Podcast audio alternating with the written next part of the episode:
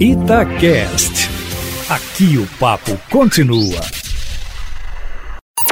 Em cima do papo, com Edilene Lopes.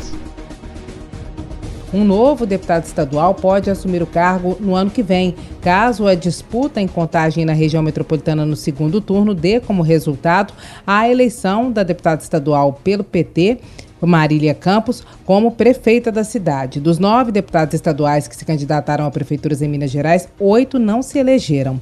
Três concorreram aqui na capital: Bruno Engler, do PRTB, João Vitor Xavier, do Cidadania, e o professor Wendel Mesquita, do Solidariedade. O candidato à reeleição, Alexandre Calil, conforme a Itatiaia noticiou amplamente, foi reeleito. A deputada Leninha, do PT, concorreu em Montes Claros, na região norte de Minas, e teve 5,13% dos votos. Venceu a disputa o candidato Humberto Souto, do Cidadania, com 85,24% dos votos válidos. Em Sete Lagoas, região central do estado, o deputado estadual Douglas Melo, do MDB, também concorreu ao cargo de prefeito e recebeu 29,88% dos votos. Venceu a eleição do Ilho de Castro, que já é prefeito do Patriota.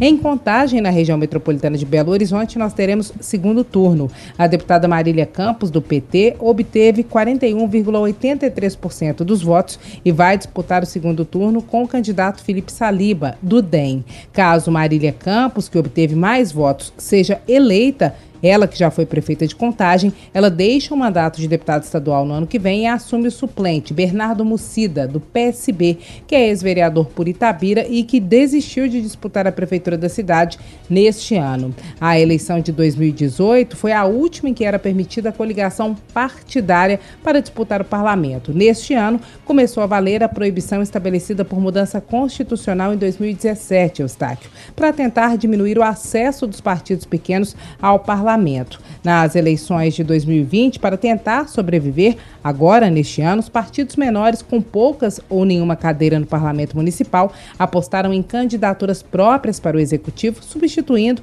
a figura do puxador de votos, que antes era o candidato a vereador ou candidato a deputado, deputado federal e estadual, mais conhecido de um partido maior e que levava outros deputados de outros partidos da coligação a ocuparem cadeiras. Antes da mudança na lei, normalmente puxava davam votos aos candidatos mais conhecidos de partidos maiores e garantiam vagas nas coligações para partidos menores. Com a alteração legal, grande parte das agremiações optou por ter candidaturas majoritárias para transferir a função do puxador de votos para o candidato a prefeito, o que pode ocorrer também nas eleições de 2022 com o candidato a governador. Pode ser que tenhamos um número maior de candidatos. Eustáquio, voltando aos deputados que tentaram a eleição como prefeito e não venceram, em Juiz de Fora haverá segundo turno, mas a deputada estadual delegada Sheila do PSL que recebeu 10,04% dos votos, não estará presente. O segundo turno fica entre a deputada federal Margarida Salomão, do PT, e Wilson Rezato, do PSB.